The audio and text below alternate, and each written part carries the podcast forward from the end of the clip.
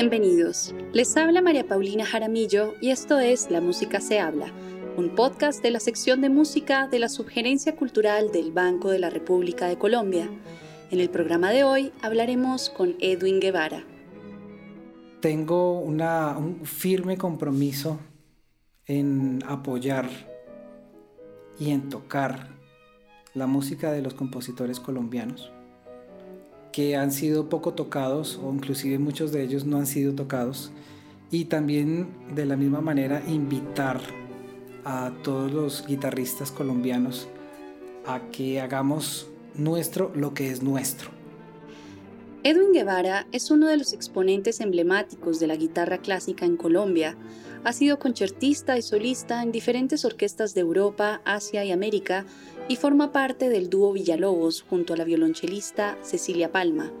Ha sido ganador de varios premios nacionales e internacionales y compositores como Roland Jones, Leo Brouwer y Jaime Senamón, entre otros, le han dedicado sus obras. Fue seleccionado por la casa discográfica Naxos para interpretar con el dúo Villalobos la música para cello y guitarra de varios compositores, incluyendo su obra Fantasía para cello y guitarra, Edwin Guevara inició sus estudios con su padre Roberto Guevara y luego con los maestros Ramiro Izaza, Blas Emilio Atertúa y Gustavo Yepes en el Conservatorio Nacional de Colombia. Continuó sus estudios en el Conservatorio Superior de Música del Liceo de Barcelona y en la Universidad Nacional de Colombia. Actualmente es profesor de la Universidad Sergio Arboleda y adelanta sus estudios de doctorado en la Universidad de Arizona y su programa Bolton Guitar Studies. En el programa de hoy hablaremos con Edwin Guevara sobre su trayectoria como músico, su vínculo con la música andina colombiana y su trabajo como integrante del dúo Villalobos junto a la violonchelista Cecilia Palma. Bienvenido, Edwin Guevara. Muchísimas gracias, María Paulina, por la invitación. ¿Qué particularidades de la guitarra te llamaron la atención apenas la escuchaste por primera vez o tuviste la oportunidad de tocarla? Tuve una cercanía muy, muy fuerte con dos géneros directamente. El primer género era el que tocaba mi padre con un tío, que era el género del vallenato en guitarra. En esta época, estamos hablando de los años 80, eh, la música de Rafael Escalona y de eh, el trío de Julio Bovea y, sus, y Bovea y sus vallenatos justamente, eh, se escuchaba muchísimo en casa y me gustaba muchísimo la, la, parte de las guitarras requinto, la, como se dice en el argot de, los tríos de música vallenata, la guitarra puntera. Me gustaba mucho y resulta que mi, padre eh, era el marcante, el guitarrista de armonía del trío con, con mi tío y con un amigo. Y entonces yo me quedaba totalmente pasmado viendo, viendo cómo tocaban y, me acuerdo mucho, pues mi papá me, me, recuerda mucho este, eh, ese momento de que yo tomé una guitarra y empecé a repetir los acordes y a, imitar lo que había visto durante un ensayo y, y, pues mi papá me dice que quedó sorprendido porque no me había enseñado a nadie. Era, fue como esa retentiva de niños que los niños son una esponja, ¿no? Todo lo repiten de una manera impresionante. Y ese género me marcó mucho. Y el otro género que me marcó muchísimo, además con un personaje sumamente importante para la tradición colombiana, así como lo fueron los eh, Rafael Escalona y Bobé y sus vallenatos, eh, Jorge Velosa Ruiz, con la música carranguera. Eh, la cercanía con la música colombiana en general fue muy importante y trascendental en mi vida. Porque eh, curiosamente mi primer instrumento no fue eh, la guitarra, sino fue la guacharaca, muy chiquitito, muy chiquitito. Mi padre me regaló una guacharaquita porque me gustaba, pues en, ese, en esa época Jorge Veloz y los carrangueros de Ráquira estaban en furor, eh, habían estado en Nueva York y bueno, toda la historia importantísima que ha generado este gran poeta de, de Colombia como Jorge Velosa de quien pues tengo la suerte también de ser un, amigo de él, eh, pues a mí me decían el carranguerito. Y porque mi papá eh, me vestía como con el sombrerito, con la ruanita y mi, y mi guacharaquita y cantaba las canciones de Jorge Velosa. Entonces, eh, así como fue como mi familia descubrió ese talento, porque llevaba el ritmo bien, cantaba muy afinado, a tal punto pues que llegó un momento en que mi padre dijo, bueno, vamos a, enseñarle lo, que mejor podamos hacer y, y, así, así empezó. Entonces puedo decir con muchísimo orgullo que, que los géneros de la música tradicional colombiana, los llevo en la sangre y los he tocado desde muy pequeño. Sí, de hecho en una entrevista que hiciste en el canal Capital, cuando tenías más o menos 23 años, mencionas la importancia de empezar la formación musical con la música popular, la que se lleva en la sangre, y después hacer el repertorio universal. Después de este recorrido que llevas ¿Mantienes esa idea todavía en la actualidad? ¿Es importante comenzar con la música que uno escuchó en la infancia y que de alguna manera estuvo presente durante todo ese desarrollo? Es muy importante, es muy importante y siento con mucho orgullo decir que cuando tenía tres años, eh, que muchas veces de pronto repetía muchas de las cosas por, por juego, por simplemente un momento de, esparcimiento. Con el tiempo y hoy que pues ya tengo 43 años, 40 años después, siento que ese compromiso de tocar lo popular, lo mío, lo de mi cultura, es lo que realmente me va a identificar como un músico a nivel mundial. Eh, la escuela occidental, la, la tradición clásica, en fin, todo, todo es súper, súper importante porque es que un músico tiene que tener una globalización, su cabeza tiene que estar abierta, pero tiene que estar abierta desde la huella digital también. Muchas veces creo que estamos buscando más lejos cosas que tenemos al lado de casa. Y eso es justamente lo que yo personalmente eh, pienso, que primero eh, tenemos que ser unos grandes intérpretes de lo colombiano o de los compositores colombianos. Ya que hablas del tema de los estudios en el conservatorio, después de haber estudiado guitarra, composición y dirección en el conservatorio de la Universidad Nacional, decides irte a España, el país de la guitarra.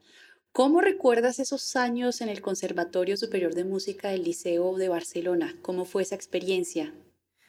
Uf, el Conservatorio del Liceo de Barcelona es para mí, para a nivel profesional, a nivel emocional, eh, un lugar que, quiero muchísimo, porque desde niño, cuando mi familia me pone a estudiar eh, en el conservatorio, y es más, antes de entrar al conservatorio, tenía profesores de muy alto nivel, a nivel particular. Entonces yo empecé a conocer la historia de la guitarra la historia de la música en España. Entonces, ¿qué pasó? Que yo quería ir al lugar donde se había gestado todo este movimiento de guitarra en todo el mundo y entonces empecé a conocer a Andrés Segovia, empecé a conocer a Francisco Tárrega, a Fernando Sor, a, Miguel Llobet, a, a Julián Arcas, en fin, todos los grandes de la historia moderna y antigua también porque está Diego Pisador, estaba Luis de Narváez, Enríquez de Valderrábano, en fin, y todo me llevaba a España. Entonces yo decía, le dije a mi papá desde mis primeros momentos como de conciencia, eh, papá, yo quiero ir a Barcelona.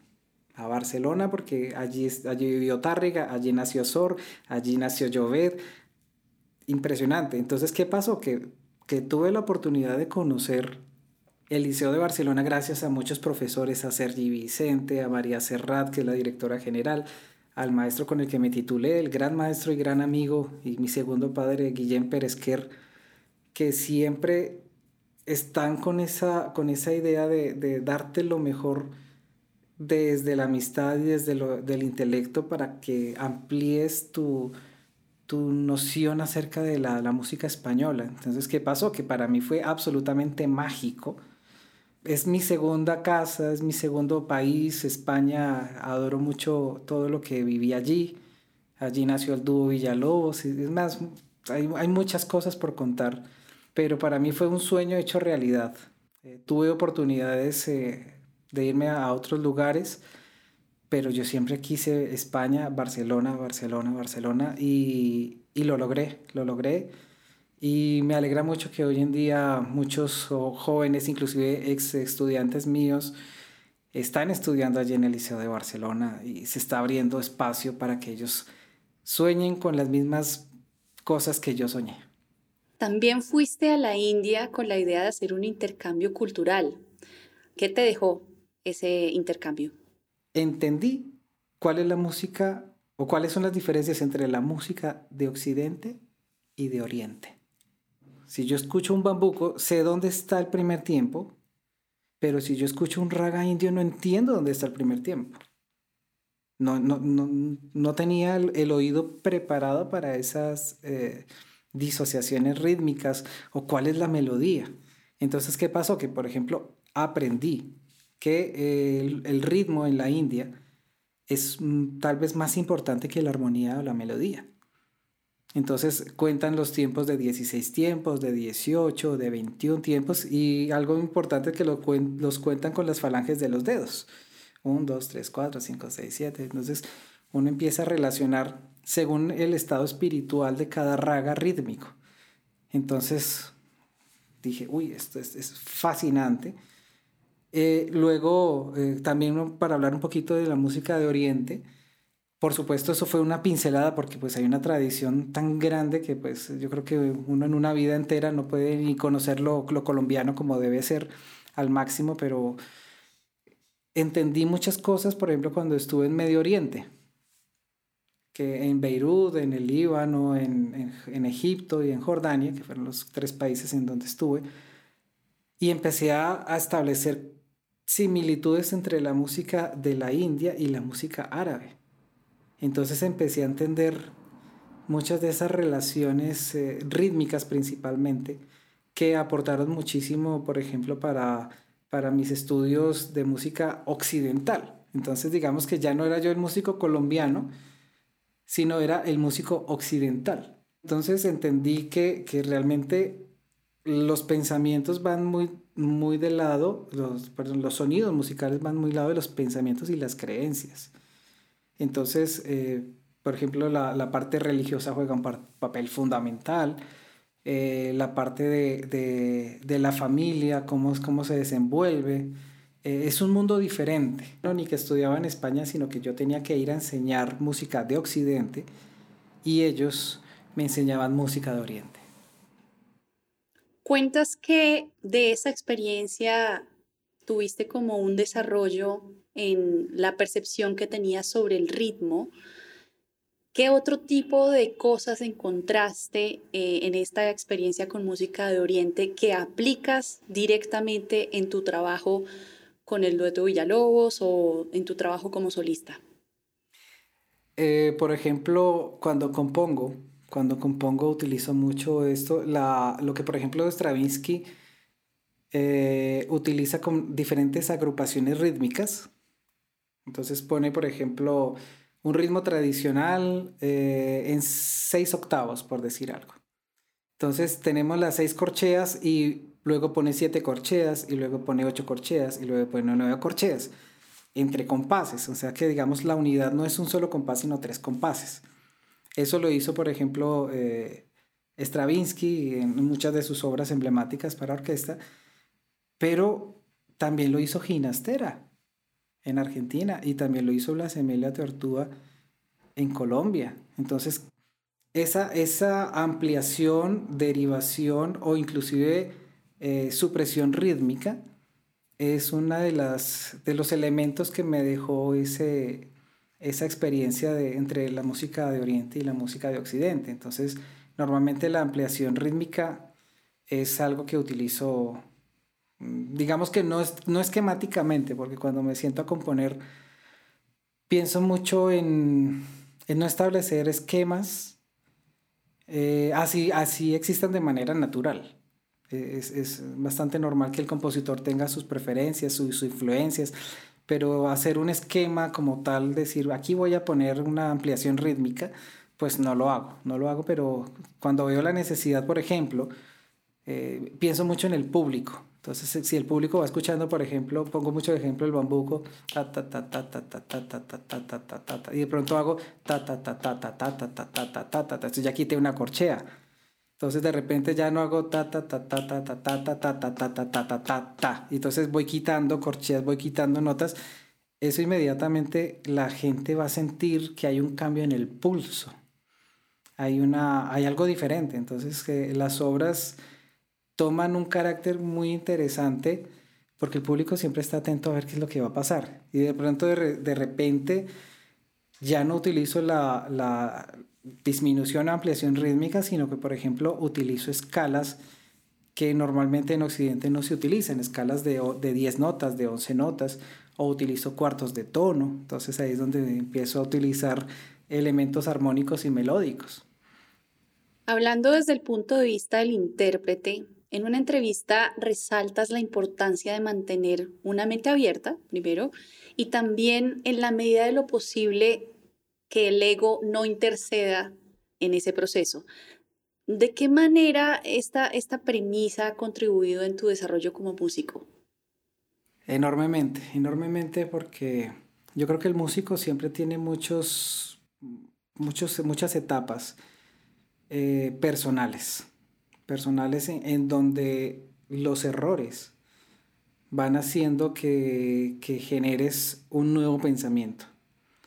Y, uno de los errores bastante frecuentes en, la música, eh, en, el deporte, en, en fin, en, todo aquello que es competitivo y obtienes algo, un premio, un reconocimiento, normalmente si uno no está preparado, para, asumirlo psicológicamente, te puede llevar a un punto en donde la gente no quiere verte tocar porque tocas muy bien, pero es que, es que no, no se le puede saludar, no se le puede, porque entonces es el gran solista, es el gran intérprete.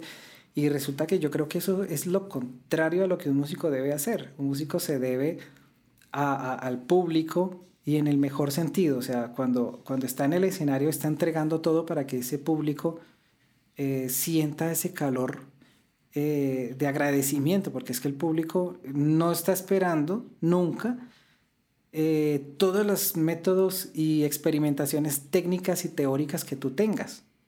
Eso es tu labor como científico de la música, pero lo que tú vas a entregarle al público es ese sonido que te sale del alma a través de tu, estudio, de todo tu cuerpo, porque no solamente son las manos, es el sonido tiene que tener incorporado el corazón y el corazón tiene que ser humilde. La experiencia que obtiene el músico en cualquier escenario y con cualquier premio y con cualquier cosa que haga es sentir que es un privilegio ser músico. Es un privilegio poder compartirle a la gente eso que llevas en el corazón y que, te ha costado eh, mucho trabajo, pero no hablo del, trabajo como, como que me toca hacer trabajo, sino que, que es eh, disfrutar lo que haces. Entonces, ¿cómo se transmite eso? Rompiendo el ego. Le digo mucho, yo le digo mucho a, mis eh, alumnos, el día que usted sienta que, que, que es muy bueno, que definitivamente no hay nadie superior a usted, póngase a pensar, ¿qué sería de la música sin usted? Tenemos que ser humildes. El día que no lo somos, yo creo que estaremos haciendo un ejercicio bien, repitiendo muy bien, pero si el ego llega, se nos fue el arte. Edwin, hablemos sobre el dúo Villalobos. Cambiando de tema, ¿De dónde nace esta iniciativa de crear un dúo para guitarra y violonchelo? Bueno, esa pregunta me encanta porque, porque una de las cosas que siempre uno tiene que buscar es como, tengo que, generar algo diferente, tengo que, que buscar una identidad, ¿no? Justamente eso que hablábamos con las músicas tradicionales, esa identidad y resulta que en el año 2003, justamente en Barcelona, eh, teníamos un trío con una amiga mexicana y un, gran amigo, o sea, hermanos del alma, eh, una soprano mexicana, Paula Nogueira, y un gran hermano argentino, Sergio Menem. que hacíamos conciertos con el Liceo de Barcelona, justamente. Entonces, ¿qué pasó? Que Sergio tuvo que, él actualmente sigue viviendo en Madrid, se mudaba de, de, ciudad, entonces pues llegó el fin del trío, no teníamos nombre, era trío de soprano, eh, violonchelo y guitarra. Y resulta que en ese momento, eh, por, fortuna de la vida, llegó a, Barcelona la que hoy en día es mi esposa. Eh, llegó Cecilia Palma al Liceo de Barcelona a estudiar su, dos maestrías en, gracias a la Fundación Carolina. Y resulta que mm, yo había visto el video que ella envió eh, tocando el concierto de Borjak en C menor para cello y orquesta y a mí me impactó esa, eso que te decía antes, esa, esa humildad y esa entrega de ella con el violonchelo que me hizo recordar mucho a Jacqueline Dupré, a esta insigne chelista.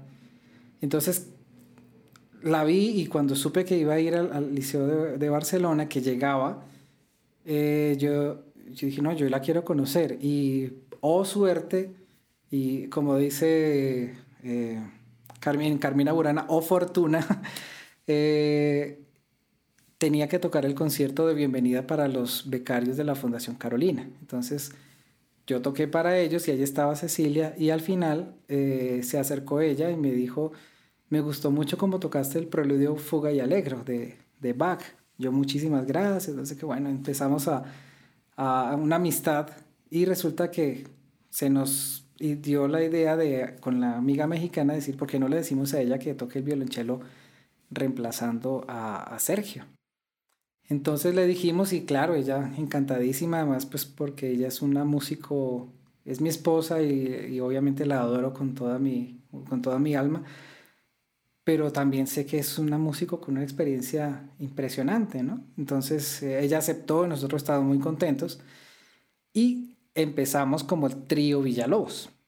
Entonces dijimos, bueno, vamos a buscar un nombre y justamente la primera obra que tocamos los tres, eh, nuestra amiga mexicana Cecilia y yo, fue el área de la vaquiana número 5 de Villalobos. Entonces eh, ganamos mm, algunos concursos allí en, Cataluña y el Liceo de Barcelona nos, nos llevó por muchos eh, sitios para, para tocar conciertos y éramos como uno de los grupos de cámara que estaban siempre en las programaciones. Y un día nos dijo Paula Nogueira, eh, chicos, ¿por qué no hacemos algo que, o sea, mientras yo descanso un poquito la voz en los conciertos, ustedes tocan algo a dúo? Y ahí nació el dúo Villalobos, de a partir del trío. ¿Por qué razón? Porque nosotros empezamos a buscar, a buscar eh, obras originales para cello y nos dimos cuenta que no habían muchas. Entonces empezamos a pensar qué interesante sería buscar qué tantas obras, qué tantos eh, compositores han escrito y empezamos a averiguar justamente como un, la historia de los dúos de cello y, que, y guitarra, cómo habían existido y encontramos algunas cosas, pero realmente era muy poco, muy poco eh, lo que existía. empezamos a hablar, Cecilia y yo, con diferentes compositores eh, para decirles, necesitamos música original para violonchelo y guitarra. Yo mismo empecé a escribir muchos arreglos de Piazzolla y empezamos a hacer una colección de obras, obras que muchas veces y muchas de ellas estaban dedicadas a nosotros. Es un trabajo que llevamos haciendo 18 años ininterrumpidamente. En este momento tenemos un catálogo de aproximadamente unas 120 obras por estrenar. Eh, nos han escrito dos conciertos para violonchelo, guitarra y orquesta y grandes compositores nos han dedicado obras. Por ejemplo, el maestro Blas Emilio Atortúa nos dedicó una de sus últimas obras. Leo Brauer nos dedicó otra de sus obras. Hace poco, eh, Atanas Orkousunov, un compositor búlgaro. Eh, Jaime Senamon, José Galeote, en fin, tantos tantos amigos que hemos eh, invitado para que nos escriban música original para cello y guitarra y digamos que el punto final de la primera etapa del dúo Villalobos eh, fue la grabación con Naxos. Esa, esa fue casi, casi como tener dos o tres doctorados porque llevábamos muchos años investigando, investigando acerca de, del mismo tema, hasta que se pudo grabar con, con Naxos y ellos creyeron en nuestro, nuestra investigación, en nuestra interpretación. Y digamos que el dúo Villalobos eh, cumple ese sueño, que teníamos el sueño de grabar todo eso, y que gracias a, a Naxos y a todos los directivos, ese sueño se va a seguir consolidando, porque vienen eh, el volumen 2 del dúo Villalobos, el volumen 3, y para grabar toda esa música. Y adicionalmente eh, vamos a grabar eh, como solistas. Cecilia ha hecho una labor investigativa realmente impresionante acerca del cello solo latinoamericano. Lleva muchos años haciendo esto y entonces va a grabar un disco con Naxos, uno y dos discos y tres discos, bueno, primero por uno, acerca de eh, el cello solo latinoamericano. Es, eso va a ser un documento fantástico porque nadie ha hecho ese trabajo. No existe un disco de cello solo latinoamericano. Entonces, todo eso es derivación del dúo Villalobos. Y, yo también voy a grabar discos eh, de compositores colombianos con Naxos eh, de compositores latinoamericanos con Naxos y de compositores iberoamericanos también con Naxos. Y eh, está también en, dentro de la agenda hacer una grabación con la música integral de Roland Díaz. Evidentemente hay un componente clave en todo este proceso de 16 años que mencionas, que no solamente tiene que ver con la excelencia musical, sino con otros factores que hacen que este proyecto se consolide, se lleve a cabo y sobre todo que exista como esa resiliencia, porque no muchas veces las cosas salen como uno quisiera que salieran. ¿Cuál crees que ha sido como ese factor determinante para que este dúo Villalobos permanezca durante todos estos años y sea un referente para muchos? Nosotros estamos muy convencidos de nuestra cultura. Nosotros estamos convencidos de, que a través de nuestros instrumentos podemos representarla con esa búsqueda de la excelencia de manera integral. ¿Por qué razón? Porque nuestro principal objetivo de trabajo es resaltar el trabajo de los compositores iberoamericanos y digo iberoamericanos, ¿por qué razón? Porque nosotros nacimos en España y allí tuvimos nuestros primeros compositores, Gloria Villanueva, por ejemplo, que muchas veces la mujer eh, históricamente no ha hecho parte del reconocimiento que merece en la historia. Eh, y Gloria Villanueva fue la primer compositora que nos escribió una obra dedicada al dúo Villalobos. Fantástico, una gran guitarrista, una gran compositora y, otros compositores como eh, Josep Galeote en Barcelona. O sea, volvemos al, mismo, a, la misma respuesta antes, Barcelona y Barcelona. Eh, José, Tabernabec también nos dedicó obras y allí está España, pero entonces iberoamericanos. ¿Por qué? Porque nos centramos en la música colombiana y venezolana pero también nos ha gustado, una de las primeras etapas, como comentaba antes, del dúo Villalobos, era interpretar tangos. Y resulta que eh, el amigo, este gran amigo Sergio Menem, me enseñó muchísimas cosas del tango, porque nosotros trabajábamos juntos acompañando cantantes de tango en Barcelona. Y, entonces, ¿qué pasó? Que luego eh, empezamos a a probar con la música chilena, con la música brasileña. Ricardo Pauletti es un compositor muy importante en Brasil y nos dedicó una pieza que se llama La Gruta de los Lobos, porque él decía que la gruta es el camino que nosotros hemos abierto para que grandes compositores escriban para el formato. Y, a tal punto, por ejemplo, que, que dentro de ese camino de, de creer en lo iberoamericano, eh, el gran compositor brasileño Sergio Assad le entregó a Cecilia un concierto para violonchelo y orquesta para que lo estrene ella. Lo iba a estrenar Yo-Yo Ma, pero lo va a estrenar Cecilia. Y resulta que es emocionante cómo ver cómo los compositores eh, se emocionan y confían en uno para redondear un poco la, la respuesta, el dúo Villalobos tiene éxito porque cree en su trabajo, en su investigación de tantos años, de tantos, tantos años, y los que nos faltan, porque por supuesto son muchos más los que nos faltan que los que llevamos, pero que gracias a este trabajo de ampliar el catálogo de, de cello y guitarra, pues han surgido nuevos dúos en el mundo que tocan básicamente eh, el mismo repertorio que nosotros logramos descubrir o que nos escribieron a nosotros y al mismo tiempo eh, se ha impulsado eh, el interpretar la música original para cada instrumento solo. Y en este caso, por ejemplo, en el caso del cello, Cecilia está muy, muy vinculada con el catálogo Sphinx de cello latinoamericano que llevan dos, dos, grandes amigos, Germán Marcano y Horacio Contreras. Entonces, ahí hay un, un, catálogo súper importante donde Cecilia y los amigos están como cultivando todo ese gran repertorio latinoamericano que está soportando el gran trabajo que ha hecho ella eh, de más de, de 10 años investigando por qué antes no se había tocado cello solo latinoamericano. Hablando del sello independiente Naxos, hay una obra tuya en, esa, en ese disco, Fantasía para cello y guitarra. ¿Qué particularidades tiene esta obra para que Naxos decidiera incluirla en este disco? Naxos eh, nos, nos, solicitó hace muchos años toda la compilación y los análisis de cada obra con comentarios del compositor, con todo el documento muy amplio que pudiéramos eh, entregarles. Y resulta que mm, Cecilia, mi esposa, me dice, oye, pero... Y tú, tú has arreglado tangos, has arreglado muchas cosas y tus composiciones, ¿qué?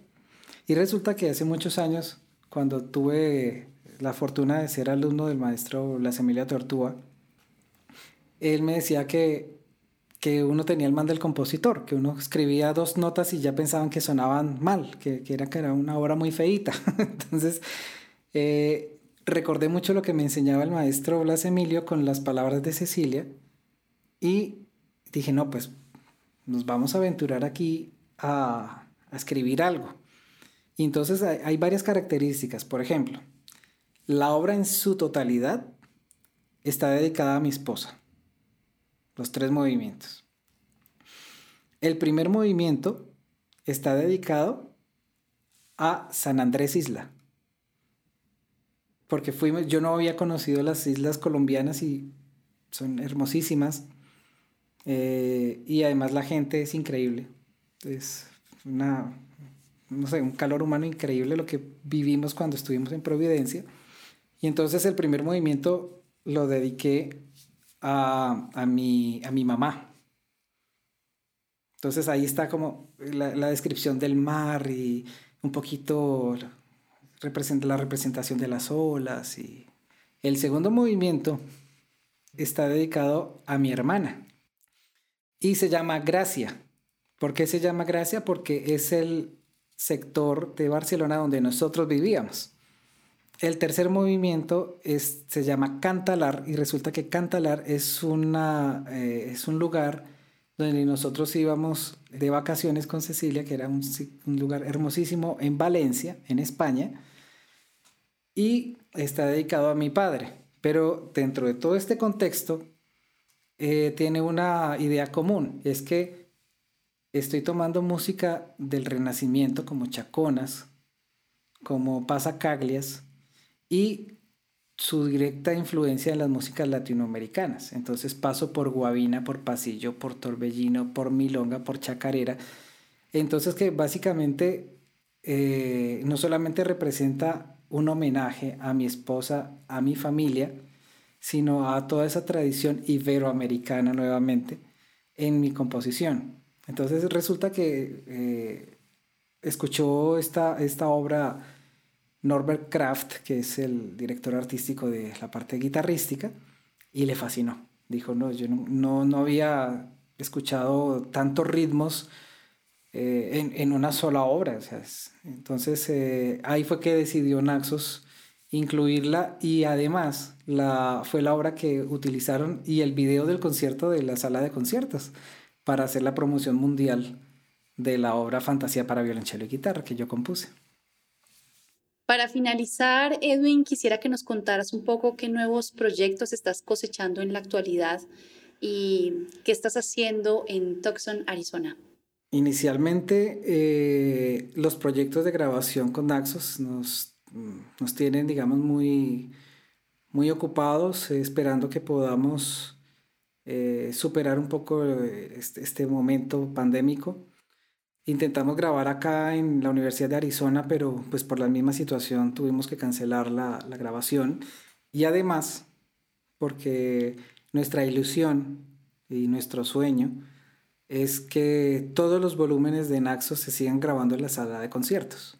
Ese es nuestro sueño, que se siga manteniendo la misma idea con la que esa primera etapa del dúo Villalobos finalizó, que fue un disco con Naxos. Entonces, en, primer orden están esos discos, digamos. En segundo orden, eh, tengo una, un firme compromiso en apoyar y en tocar la música de los compositores colombianos que han sido poco tocados o inclusive muchos de ellos no han sido tocados y también de la misma manera invitar a todos los guitarristas colombianos a que hagamos nuestro lo que es nuestro, eh, en nuestros repertorios. Eh, como decía en un principio, es nuestra identidad. Entonces, apoyar a, los grandes compositores que tenemos y tocar mucho esa música, grabarles su música, hacer todo lo que, lo que pueda. Aquí, por ejemplo, en Tucson, Arizona, han conocido muchas obras colombianas para dúo o para solista o para cello solo. En fin, eh, entonces tenemos ese compromiso con, con, los compositores colombianos y sobre todo servir como de, de referencia para las, las, nuevas generaciones de guitarristas y de chelistas y de dúos en, en general, porque consideramos con, con, el dúo, con mi esposa, que tenemos que, que seguir dando ese ejemplo para que se sigan sumando grandes intérpretes, grandes jóvenes, grandes amigos que, puedan seguir eh, la misma idea. Esa sería una segunda, una segunda etapa, digamos, de proyectos. Dentro de esa etapa, eh, tengo que decir que, por ejemplo, estoy ahorita muy vinculado con, con México, con el Festival Internacional de Guitarra de Morelia, en donde estamos haciendo con varios maestros amigos eh, un diplomado sobre los conciertos para guitarra y orquesta. Y yo voy a hacer la última ponencia acerca de los conciertos para guitarra y orquesta escritos en Latinoamérica. O sea, sigo con la misma idea, ampliando lo que, lo que más pueda.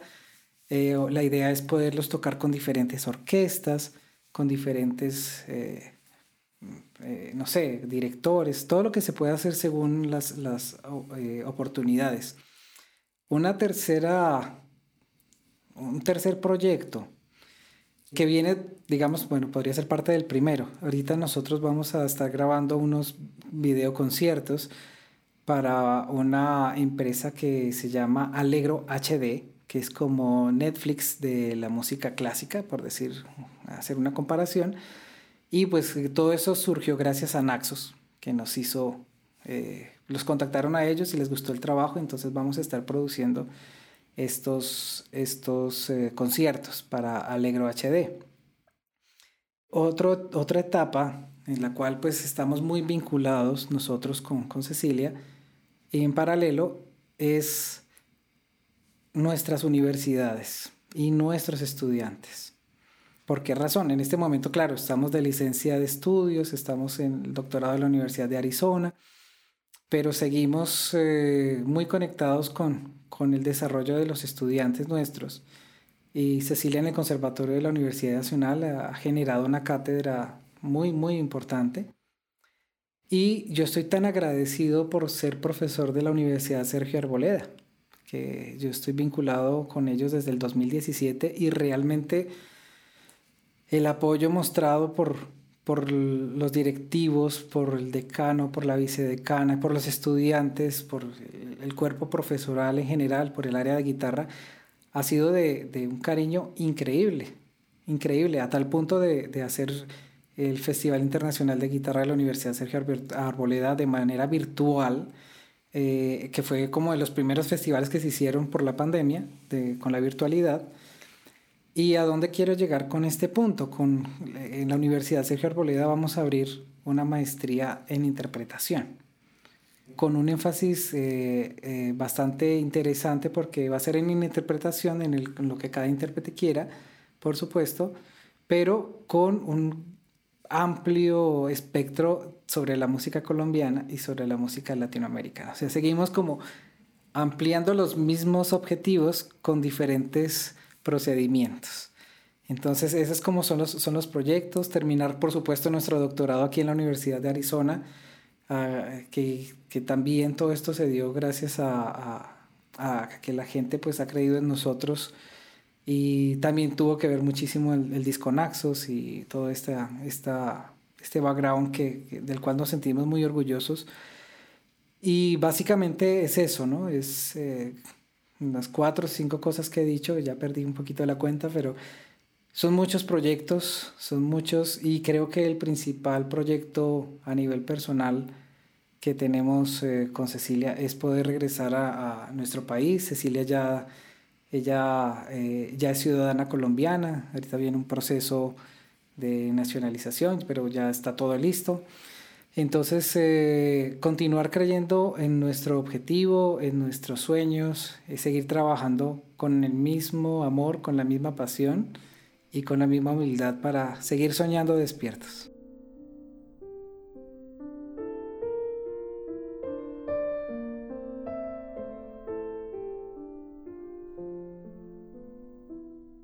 La actividad del Banco de la República está en la página web www.banrepcultural.org. Síganos en Facebook como Sala de Conciertos Luis Ángel Arango y en Instagram, Twitter y YouTube como Banrep Cultural. La Música se habla es una producción de la sección de música de la Subgerencia Cultural del Banco de la República de Colombia. La música de este podcast es parte del trío Opus 32 de la compositora colombiana Amparo Ángel, interpretado por el Swiss Piano Trio, grabación que hace parte del disco Compositores de Nuestro Tiempo, volumen 2, editado y publicado por el Banco de la República. Mi nombre es María Paulina Jaramillo. Hasta una próxima ocasión.